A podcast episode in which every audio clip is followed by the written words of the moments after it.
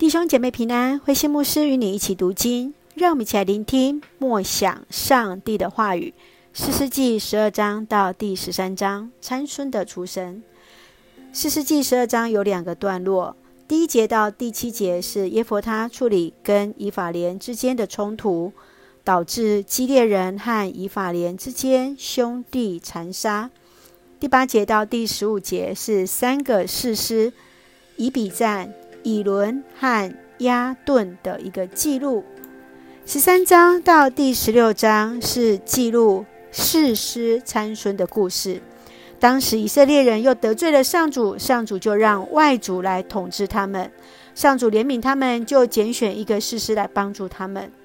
在十三章当中，我们看到了参孙，他的名字有太阳或明亮的意思。参孙是属于但支派。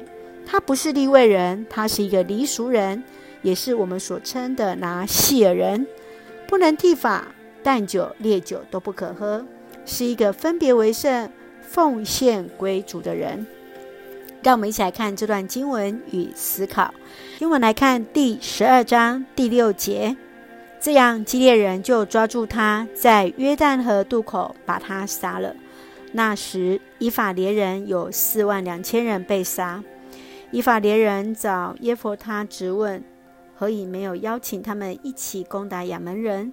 事实上是以法莲人看清了耶弗他的身份，不愿顺服耶弗他的带领，他们直接拒绝了耶弗他的征召。当耶弗他得胜，以法莲又认为他不配得，要去烧毁耶弗他的房子。支派之间的战争引爆开了，以法莲溃败。上帝使耶弗他打了胜仗，不在于他是是否是配得的，乃是在于上帝的拣选。你与你的家庭或家族之间的关系如何呢？是否会嫉妒或是比较呢？愿上帝恩待赐福在每一个人的家庭，同受主恩。接续，让我们来看第十三章二十四节。玛罗亚的妻子生了一个儿子。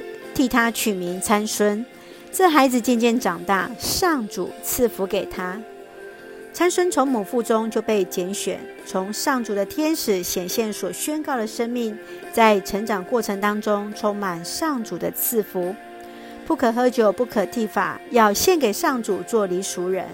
这是以外在可见的方式被分别出来献给上主的记号，更是一个提醒。参孙的生命是从上主而来的，每一个人的生命都是上帝奇妙的作为，活着就是一个恩典，生命就是一个神迹。试着检视你的生命当中有哪些的段落是上帝带领着你呢？你如何去察觉那些时刻，或是在哪些的时刻是充满着上帝的同在？让我们一起来为生命献上感谢。让我们一起用十三章第五节作为我们的金句：他一出生就要献给上帝做离俗人，他要开始解救以色列脱离非利士人的工作。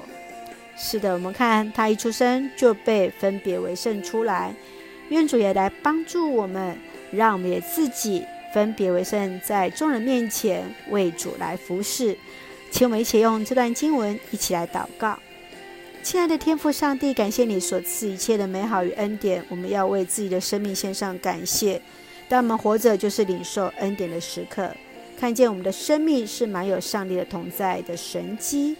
求主除去我们内心的骄傲，内在的自以为意，使我们得以谦卑而行，领受从上帝的爱，分享上帝的爱，来成为上帝爱的出口。赐福在我们所爱的教会与每位弟兄姐妹，身体健壮，灵魂兴盛，恩待保守台湾，我们所爱的国家，成为上帝你恩典的出口。感谢祷告是奉靠主耶稣的圣名求，阿门。弟兄姐妹，愿上帝的平安喜乐与你同在，大家平安。